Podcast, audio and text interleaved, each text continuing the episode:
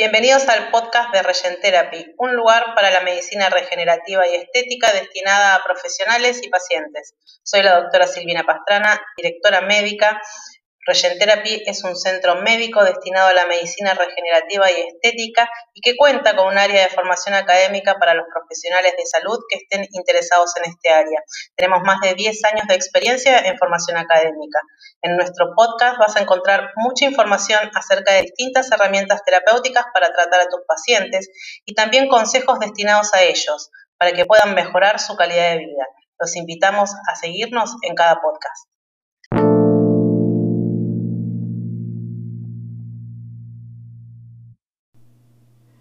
Bienvenidos a un episodio nuevo de podcast. Soy la doctora Silvina Pastrana y en el día de hoy te voy a contar qué debes consumir y qué no para realizar una alimentación antiinflamatoria. Es fundamental si querés mejorar tu sistema inmunológico y reducir toda la inflamación crónica producida por enfermedades que afectan tu cuerpo, como por ejemplo la diabetes, hipertensión, enfermedades autoinmunes, enfermedades degenerativas, artrosis, hay una infinidad de, de enfermedades pero es fundamental que el cambio comience por lo que comemos. El envejecimiento eh, es un estado inflamatorio crónico. Ya por el mero hecho del paso del tiempo estamos inflamados. Imaginen cuán inflamados está nuestro cuerpo si le agregamos enfermedades crónicas como las que les nombré. Y ahora que tienen esa idea, agreguen la inflamación que le produce a nuestro cuerpo lo que comemos y cómo vivimos. Este cambio en el modo de la práctica de la medicina que venimos hablando en los episodios anteriores, que por cierto, si aún no los escuchaste, te recomiendo que vuelvas eh, a, los episodios anteriores y los escuches, que tienen mucha info importante. Bueno, todo este cambio de la práctica de la medicina viene acompañado también de un cambio por parte del paciente del concepto de lo que es salud y enfermedad y un compromiso activo del paciente para mejorar su calidad de vida. Para poner este concepto en un ejemplo claro. Actualmente la mayoría de los pacientes visitan al médico para que le recete algo, para que le baje la presión o le calme el dolor o le baje el azúcar en la sangre y probablemente no obtengan los resultados esperados porque no realizan ningún cambio en su estilo de vida. No se comprometen con su salud, esperan que la solución venga de afuera sin ellos tener que hacer absolutamente nada. Entonces, ante la frustración de que, del fracaso del tratamiento, con suerte vuelven al mismo médico, si es que no lo cambian porque ese médico no, no sabe nada, y en la consulta le piden que le cambie la medicación o que le suba la dosis porque el tratamiento no sirvió. Durante, por ejemplo, el último mes recibí muchísimos mensajes de personas que me decían, doctora, cuando termine esto del coronavirus voy a ir a verla para que me trate. Y esto es un error. El momento de actuar es hoy y ahora. ¿Cuándo querés mejorar tu sistema inmunológico? Creo que es mejor estar bien preparado ahora por las dudas, por si tenemos la mala suerte, por ejemplo, de contagiarnos, si es eso justamente a lo que le tenemos tanto miedo pero más aún, para mejorar ahora nuestra calidad de vida. Antes no lo hacías porque no tenías tiempo y ahora, más excusas, es más riesgoso ir al supermercado que ir al médico en cuanto al contagio. Los médicos que nos dedicamos a esto tomamos muchísimos recaudos en cuanto a los protocolos para asistir a la consulta médica y por lo general no estamos tratando pacientes con infecciones respiratorias. Sin embargo, es mucho más peligroso no cuidar tu salud. El coronavirus no es lo único que te puede matar. Y si no querés o no podés ir al médico, sí podés hacer cosas para cambiar tu estilo de vida. ¿Fumás? ¿Qué esperas para dejarlo? ¿No realizás ejercicio? Ahora estás en casa. Todos tenemos acceso a Internet y, un, y un teléfono para poder hacer clases en tu casa.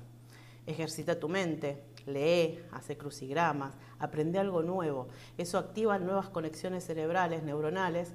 Eh, y mejora tu, capacidad cognitiva. Maneja el estrés, no escuches tantas noticias que hay tantas cosas que ni siquiera muchas veces comprendes. Intenta meditar, el yoga, hace ejercicios de respiración, este famoso mindfulness. Hace cosas que te gusten y te generen placer. Todos tenemos algo que nos genera placer. Hay que encontrar qué es. Y eso forma parte de conocerse a uno mismo. Ahora tenés mucho tiempo para conocerte. Pero hoy vamos a hablar de algo que sí puedes hacer por vos y para vos. Te voy a decir cinco cosas que no debes comer y cinco que debes agregar a tu dieta para que sea más fácil y puedas comenzar hoy. Empezamos. Te cuento primero cuáles son los cinco alimentos que debes evitar.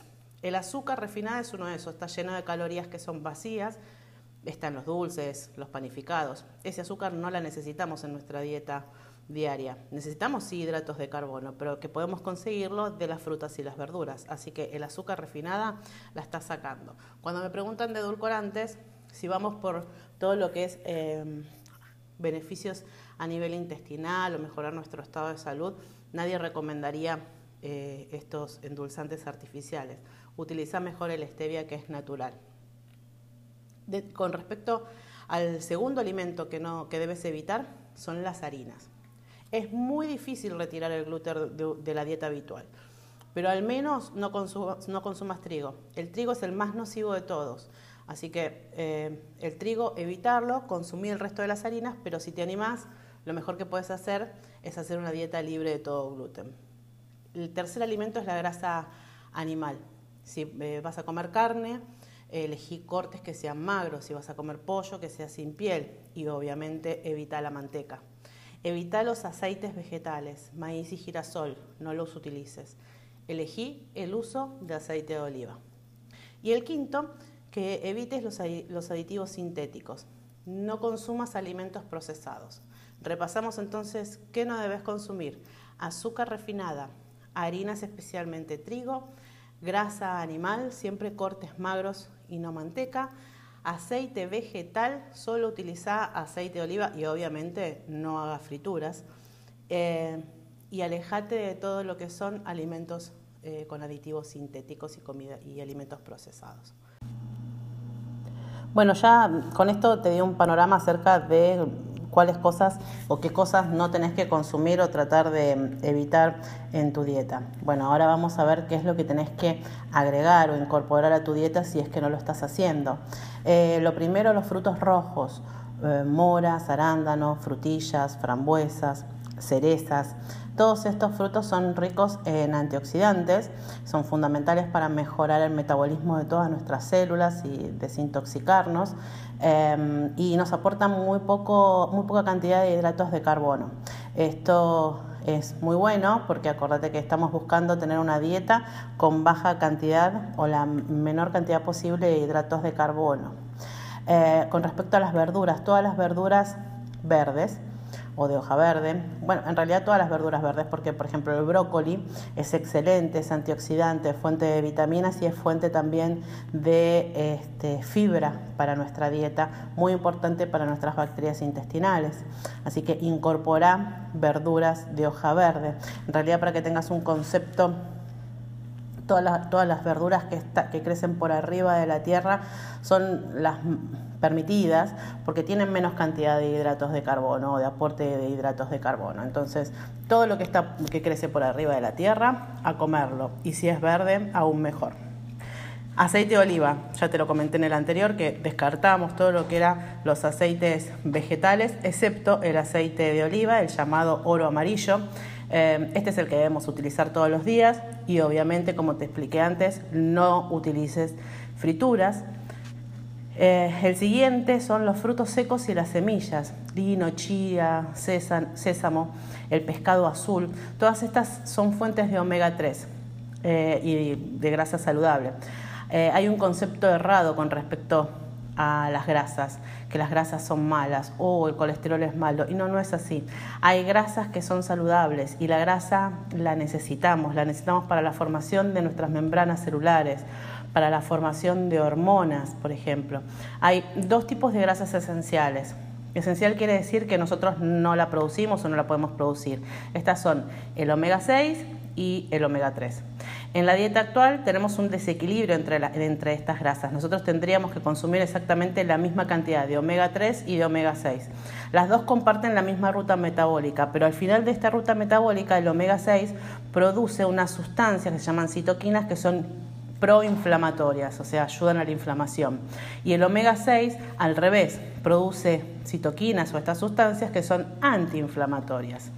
Em, en la actualidad consumimos en nuestra dieta un exceso de omega 6 por el consumo de todos estos alimentos procesados, comida chatarra, em, todos estos alimentos procesados contienen aceites eh, vegetales eh, con alto contenido de omega 6, entonces tenemos más citoquinas inflamatorias. Imagínense entonces, aparte de la inflamación producida por alguna enfermedad crónica asociada, em, comemos mal, aumentamos las interleuquinas inflamatorias, entonces tenemos que aumentar mucho la cantidad de fuentes de eh, omega 3, que vamos a repetirlas para que te queden en claro. Frutos secos, semillas, pescado azul. Hay un miedo siempre con respecto a los frutos secos. El problema es cuando vos te pasás porque aporta gran cantidad de calorías si es que vos comes mucha cantidad eh, o, porque eh, viene en la bolsita y vos estás con la bolsita todo el tiempo comiendo los frutos secos y si te vas a pasar de calorías y eh, probablemente aumentes de peso. Entonces hay que tener cuidado, hay que consumirlos, pero hay que tener cuidado. Las semillas nosotros no estamos acostumbrados a incorporarlos en las ensaladas, por ejemplo, pero son fundamentales. Y el pescado azul, si bien es caro, el salmón, el atún, este, las sardinas, todas estas eh, es caro, hay que este, hacer este, eh, este aporte a nuestra, a nuestra dieta. Si uno empieza a mirar esto, tiene mucho que ver con, con las dietas mediterráneas, el tipo de alimentación. De hecho, la dieta o la alimentación mediterránea es una alimentación que la mejor de todas las, dietas, ¿no? la que es más completa de todas. Y lo último que tenés que incorporar son la cúrcuma y el jengibre. Estas dos raíces son potentes antiinflamatorios y se pueden utilizar, por ejemplo, la cúrcuma se puede utilizar en altas dosis en comprimidos, consiguiendo reducir inflamación en forma importante. Son fáciles de almacenar las dos eh, raíces. El jengibre puede utilizarse también en té o incluso puedes cortar una rodajita y masticarlo. Eh, lo importante es saber que son raíces antiinflamatorias y que hay que incorporarla a nuestra cocina habitual, que nosotros no lo utilizamos. ¿sí? En Oriente es muy utilizada. Bueno, ahora ya sabes a grandes rasgos cómo va a ser tu alimentación para provocar un efecto antiinflamatorio en tu organismo. Recordá que puedes comenzar cualquier día para realizar un cambio en tu calidad de vida. ¿Será hoy el día que comiences tu cambio? Bueno, sin más, me voy a despedir hasta nuestro nuevo podcast de medicina regenerativa. Los espero la próxima semana y no te olvides de compartir esta info y de seguirnos en nuestras redes sociales, arroba doctora Pastrana Silvina o arroba Regentherapy. Así eh, nos, puedes ayudar a difundir otra forma de practicar la medicina. Hasta luego.